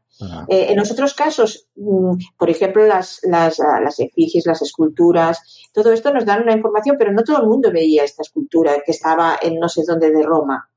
Eh, en cambio, una moneda sí, y es más pequeñita y iba, iba pasando. Pero claro, también cuesta más de sacar de ahí, por eso sí que realmente nuestra Ornatrix eh, tiene mucho trabajo en este sentido de, eh, supongo que también coge una lupa, ¿no? Para poder mm, sacar de ahí un peinado. De una, de una escultura es más fácil porque algunas además son muy detalladas, se ve perfectamente esa trenza que pasa por encima de, de, de la, la, lado derecho, eh, es más fácil. Pero, pero, claro, lo otro nos permite saber más cómo irían todas, ¿no? Es, es espectacular en este sentido. Te lo digo porque yo lo veo en primera persona. Mercedes, mi, señora, eh, bueno, es una de las que se dedica a hacer todos estos peinados, ¿no? Uh, y bueno, y, y, otras, y otras eh, mujeres de allí, de, de, Barquino, ¿no? Es espectacular porque cuando ven una imagen, yo por ejemplo, una, hay una imagen que enseña mucho, y dice, esto, esto es una mujer de la época Ulpio Aulea, ¿no? Antonina, que dicen muchas, muchas personas. Por el tipo de peinado, te ubican la estatua. No hace falta que venga un arqueólogo ni que venga nadie con el carbono 14, sino te diciendo en esta época se utilizaba este peinado. En la época de Augusto, Libria de Drusila, lleva un tipo de peinados. A la mujer de, de, de Vespasiano tenía otro peinado, las Flavias, mucho otro, más espectaculares, ¿no? Luego vamos otra vez a Vivia Sabina, por ejemplo, Pompeya Plotinia. Luego nos vamos a las severas, a, a las emperatrices eh, sirias que le llamamos, ¿no? Hay, toda una evolución y, según la moneda no hace falta ni leer el nombre, saben de qué época es, ¿no? Y esto es importante porque primero ya te ayuda a colocar la moneda y ya te ayuda a colocar la época y ves cómo evoluciona también el concepto de belleza femenina dependiendo del principio del imperio al final, antes eh, del imperio, no tenemos monedas de mujeres ni prácticamente de hombres porque era muy raro, eran todos dioses y diosas, ¿no? Pero ya en el imperio, con la divinización de las Augustas y las emperatrices empiezan a, y el culto imperial empiezan a salir todo esto. ¿no? O sea que eh, en el caso de mi, señora, Cristina, incluso tú seguramente, eres capaz de ver una moneda y decir, esto es de esta época.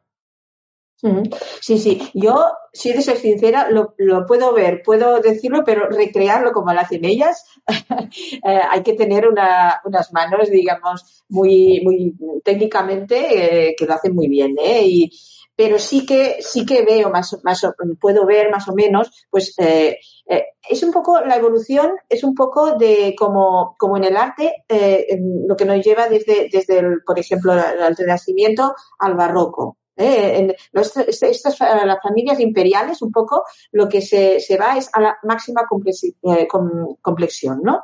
Es decir, complejidad, perdón. Eh, en, a, medida que, este, esta, esta expresión externa de la mujer es importante en cuanto al, a la importancia de su, de su marido, sobre todo, y, la emperatriz incluida, pues eh, cada, cada vez más eh, se tiende a complicar el peinado. ¿Eh? Y entonces, mm, si, si, si, vemos los, los, peinados, no sé, de, de, Livia, por ejemplo, la mujer de Augusto, es mucho más sencillo que luego otras emperatrices posteriores.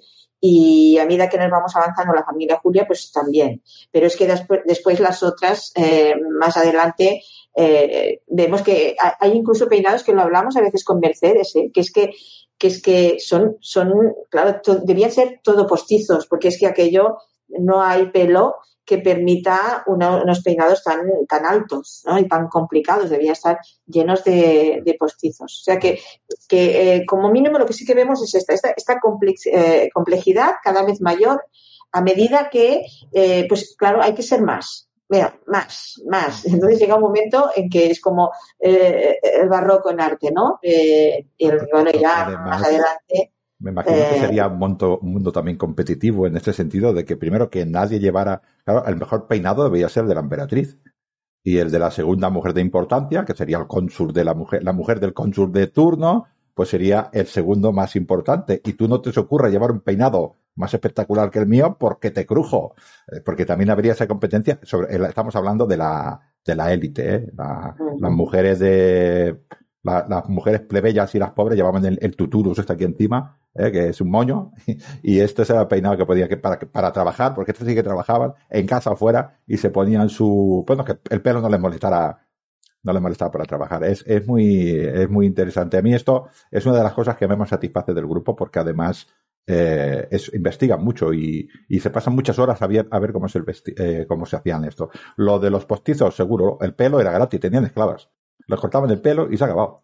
Y ya teniendo un postizo. O sea, que tampoco tendría, y a la esclava le volvía a salir el pelo, que tampoco les hacían daño en ningún sentido. Esto, mira, si una esclava, si por eso ya le daban de comer, pues igual la esclava estaba contenta. Probablemente tendría que hacer otras cosas que no le gustaban, ¿no? Pero el pelo era una, era una materia prima bastante, bastante barata, ¿no? Y seguramente no descarto de que alguna de estas mujeres fuera allí detrás del templo de Pollux y, ¿no?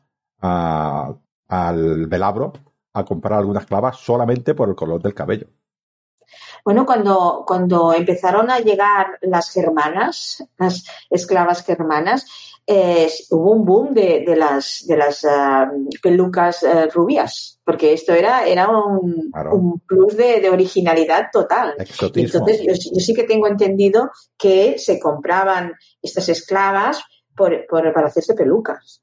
Eh, las, la, las que ya podían tener más cerca, que ya eran más normales, no, pero estas sí, una nueva conquista, un nuevo, una, una nueva, ¿no? Un nuevo lujo, dijéramos, para que nos entendamos. Es, es, es un mundo, es un mundo muy interesante porque eso también te permite ver un poquitín esta, esta sociedad, ¿no?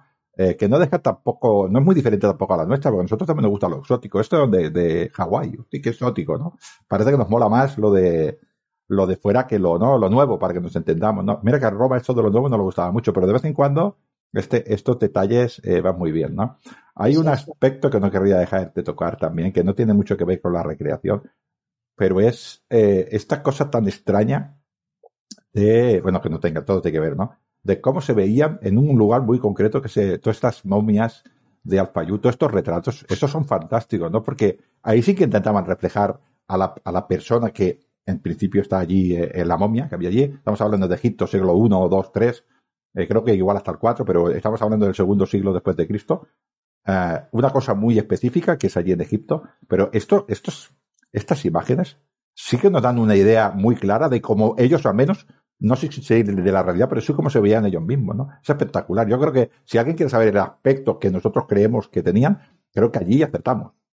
Sí, sí, sí, sí, y tanto. Y, además, eh, a ver, en, estas, en estos sarcófagos en los, cual, en los cuales eh, se ve pues la, el rostro encima del sarcófago, el lugar donde está la cabeza del, cadáver, pues allí hay el rostro de, la persona. Eh, hay algunos, sobre todo algunos ah, rostros femeninos que son muy bellos, algunos son muy bellos, pero, pero luego hay algunos que, son como muy realistas, muy, entonces, quizás, quizás, si todos fueran muy bellos, hombres y mujeres, dirías, bueno, esto vuelve a ser un poco intentar, ya que te has muerto, pues que te dejen bien, ¿no? Pero, pero no, porque seguramente, pues sí, habría, habría de mujeres eh, bellas y de, y después de mujeres no tan bellas, de, de todo tipo. Hay una variación. Y, y por tanto, eh, realmente a mí me impresiona porque, porque parece que te estén mirando desde la tumba. Ahí, ahí son bastante realistas. Hay, alguna he visto un par de ellas de niños, sobre todo, que sobrecogen de los realistas que son. O sea, te, pesa el niño, la imagen del niño. Y esto no es muy normal en esa, quiero decir que no es una cosa que en un fresco no lo ves así. Eh, no, no es tan así, ¿no? Eh, tú ves la, evolución de los mosaicos, por ejemplo, del siglo I, y son muy sencillos. Al siglo II los mosaicos, hablo del, del suelo, ¿no? El siglo II, y sin embargo te encuentras esto que esto no tiene nada que ver. No sé si es porque es egipcia, eh, es, una cultura romano-helénica egipcia, es que se mezcla, fíjate lo que estamos diciendo, en este siglo I después de, de Cristo lo que se puede mezclar ahí en Egipto. Este, este es oriental, es, todavía seguramente habría mucha cultura helénica, llegan los romanos y algo de sustrato egipcio tendría que haber, porque eran momias Momias con cara romana, eh, quiero decir, entendemos, ¿no? Ah, y lo que dices tú, esta variación parece que parece ser que es bastante real. Y, hay personas que la ves y dicen, hombre, su madre lo querría mucho, pero guapo no es. No, sí. Claro, porque eh, debía aún durar esta idea de, de en, el, en, el, Egipto, digamos, faraónico, lo que interesaba era toda la cuestión simbólica.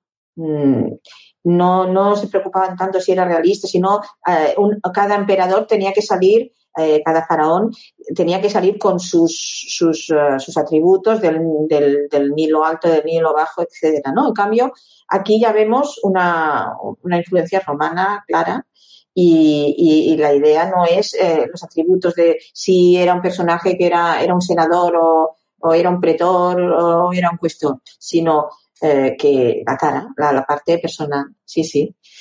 Sí, sí. Y yo también, antes de, de, acabar, lo que, lo que querría, mm, de lo que quería hablar, que no sé, es de, de la parte de, de las uh, féminas uh, del submundo, ¿no?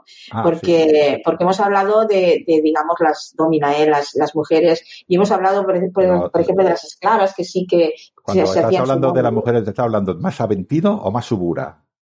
Bueno, no sé. no sabía de Segura, ¿eh? eh la, de Segura, yo diría o, o, a las afueras del Esquirino están, dijéramos, pues las prostibulae, y están, ¿sabes? Yo diría su, su, subura, ¿eh? Subura, la postubulae, vale, muy bien, sí, sí, sí estas, sí, estas, merecrite, ¿no? Sí, sí exacto. Eh, y aquí, eh, como hablábamos de, del el moreno, el, el rubio, eh, pues lo que sí que no, no sé, una, una domina romana lo que no se teñiría es de pelirrojo. ¿verdad? porque, porque, claro, entonces ya es que quería decir que se dedica pues, a esto, a la prostitución y, incluso en este mundo, en, en, estos barrios periféricos, en estos barrios en que, en que, pues bueno, debía haber mucha, no sé, mucha hambre, mucha un mundo, un mundo muy bajo, pues eh, aquí también tenías que indicar que con el pelo rojo, ¿no? Que te dedicabas a esta prostitución, digamos, de, de calle, ¿no?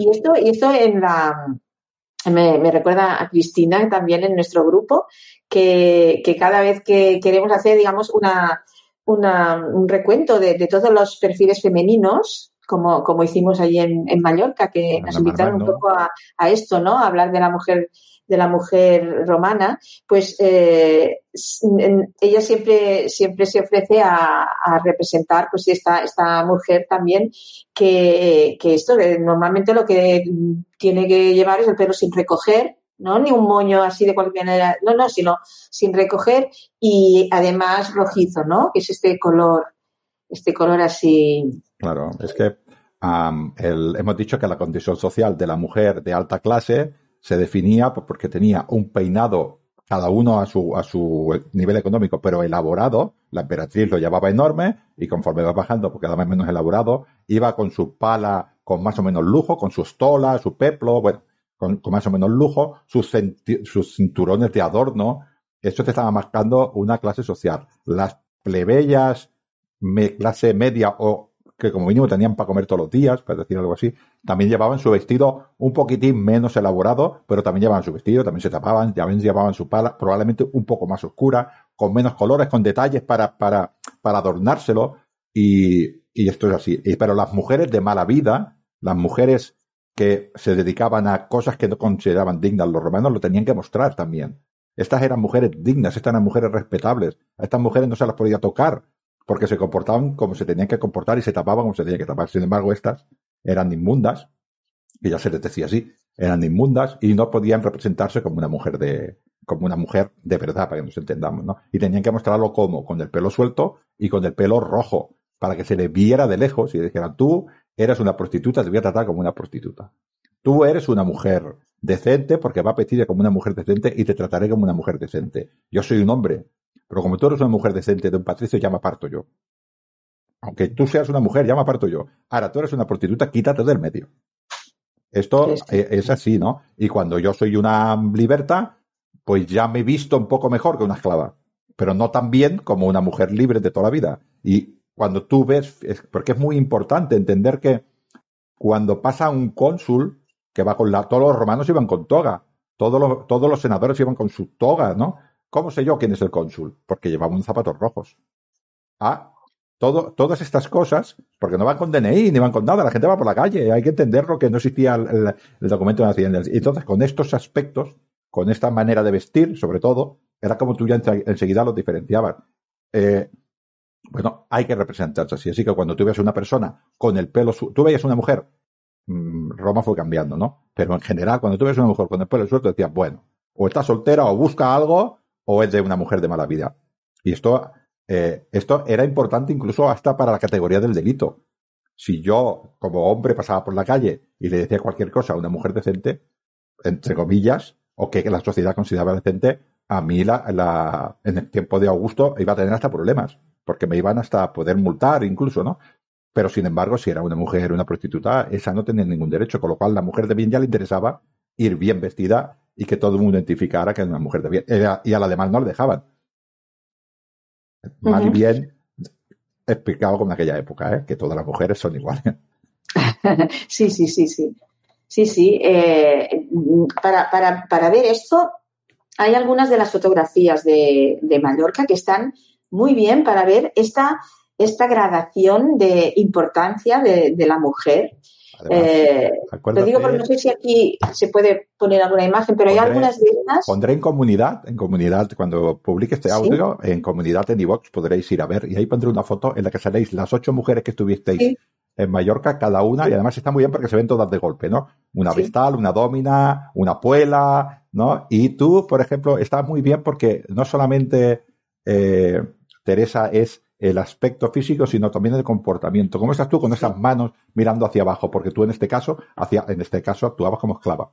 Entonces tú estabas siempre detrás de la domina y siempre mirando hacia abajo y siempre atrás, siempre detrás, siempre en la sombra. Tú no puedes ser la figura principal en, un, en una pompa de una persona, ¿no? La libertad iba delante tuyo y ya iba con un poquitín y, seguramente te miraba en aquellos casos con detrás diciendo, perdona, yo soy una libertad y tú eres una esclava, apártate de mi lado. Esto era la manera de verlo, ¿no? Y esta foto, estas ocho personas, ah, la colgaré cuando colgue este audio, que vayan todos a la comunidad de iVox y verán también allí a Teresa espectacular, porque es igual que haga de esclava como que haga de domina. Como vamos cambiando, como vamos cambiando papeles, pues, eh, pues bueno, yo os he visto eh, además está muy bien porque el, el, además a las personas, ahora lo explico cuando vean la foto, es, es que se ve hasta, hasta en el color de los, de los trajes, de los vestidos. O sea, tú estás viendo el color, tú estás viendo la forma con la que miran la foto y ya eh, estás viendo el tipo de mujer que era, ¿no? Y esto tendría que ser así también en esa realidad.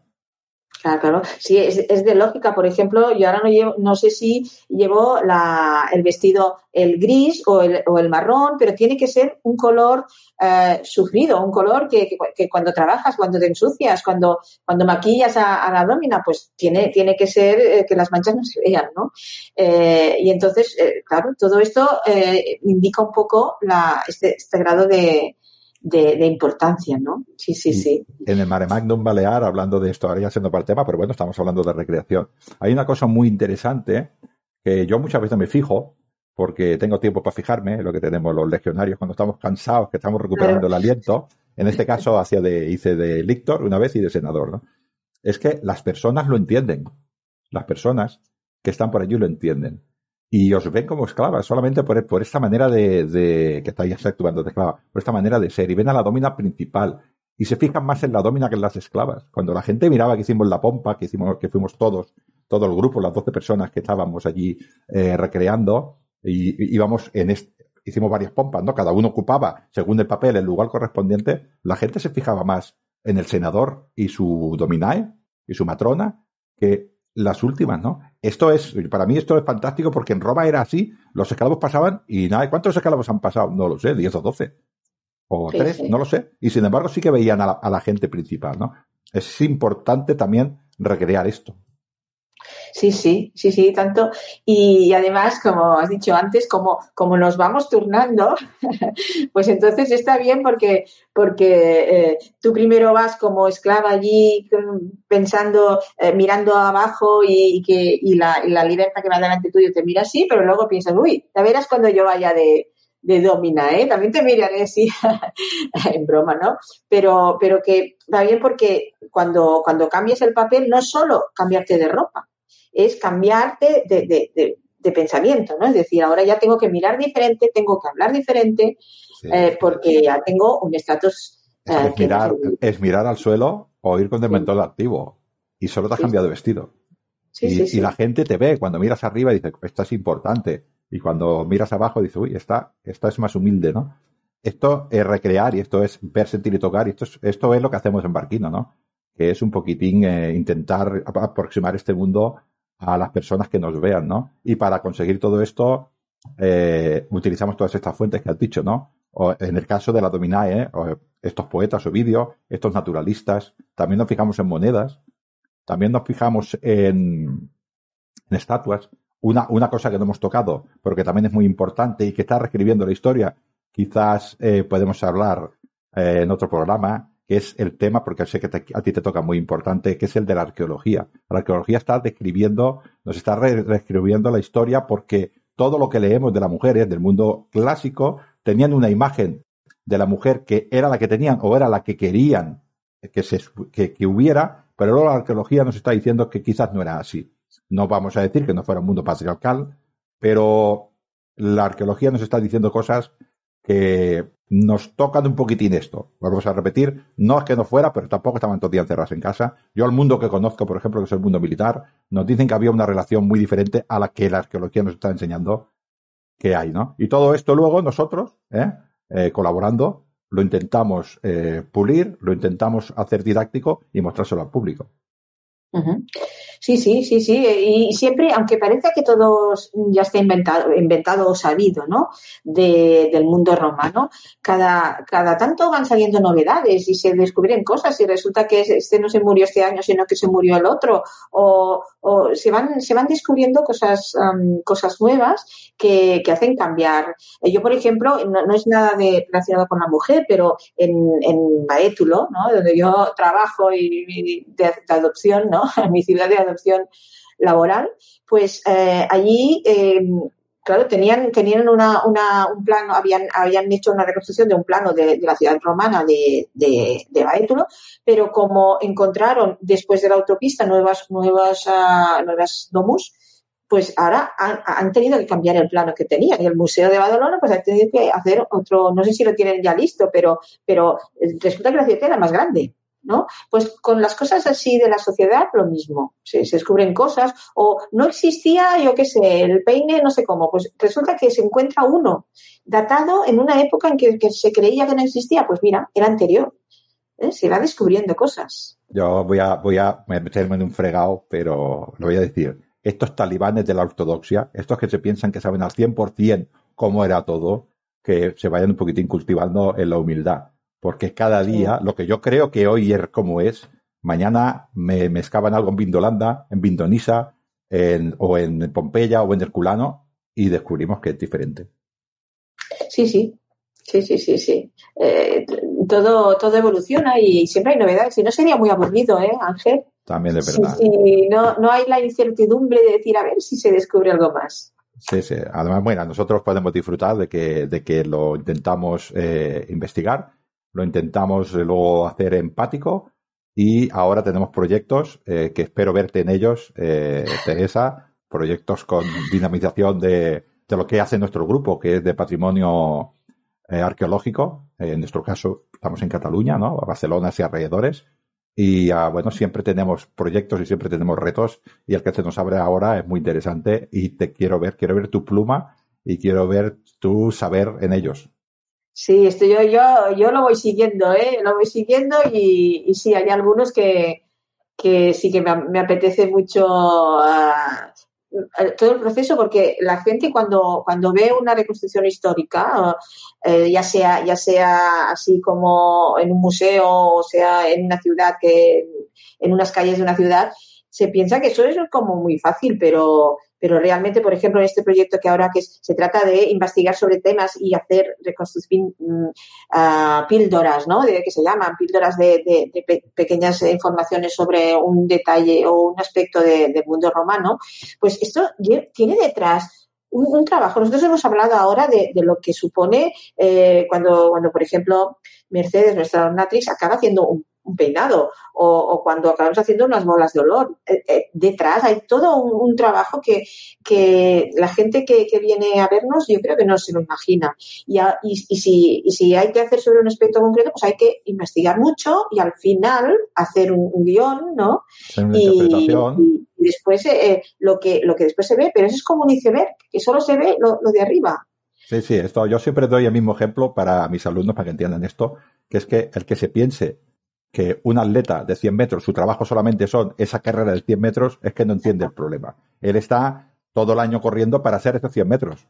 Está todo el año practicando gimnasio, eh, alimentación, eh, horarios, rutinas, y luego un día, en 10 segundos, se juega su éxito. En nuestro caso, enseñamos, no nos jugamos el éxito, pero tiene todo un trabajo eh, muy importante, ¿no? Es, está muy bien que lo hayamos dicho para que lo sepan. Miramos todas estas fuentes y muchísimas más y a partir de ahí intentamos interpretar lo que los, miembros del grupo creemos que es esa realidad, nuestra interpretación, y luego esta se la enseñamos al público, que, bueno, sobre todo de una manera empática, para que se le sea agradable.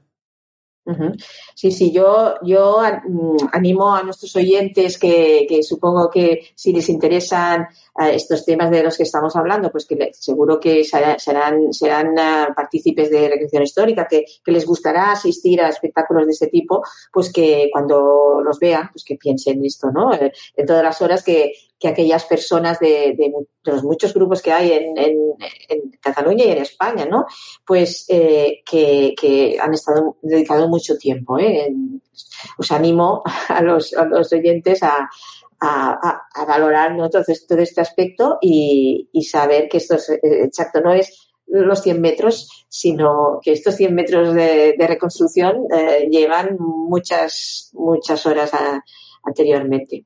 Yo para finalizar animo a toda persona que le guste el mundo, en mi caso, mundo clásico, el mundo, el mundo romano, ¿no? A apuntarse a su grupo de recreación. Cualquier otro mundo, cualquier otro aspecto de la historia, también hay grupos de recreación que se apunten. En mi caso, me permitiré la licencia de que si son de Barcelona, eh, ellas y ellos, sobre todo ellas, eh, que les cuesta más venir a que se apunten a Barquino Oriens. Dejaré en la descripción del audio, dejaré la, el email del grupo y que allí se presenten y que si están interesados concerten una visita a nuestras instalaciones y hablarán con nuestro imperator, nuestro, nuestro líder y imperator que lo mueve todo. No sé cómo duerme este hombre, pero bueno, supongo que el emperador tenía también mucha faena y que se, yo pondría allí y que se pongan en contacto con ellos porque esto es un mundo muy, muy importante. Y verte en una ruina, por ejemplo, como Ampurias, vestido, porque no disfrazado, es vestido de romano o de romana o de griega y estar tocando esas tierras que pisaron personas hace, en el caso del mundo griego, 2700 años, es espectacular. O en el caso romano, 2000, 2000 años, es espectacular.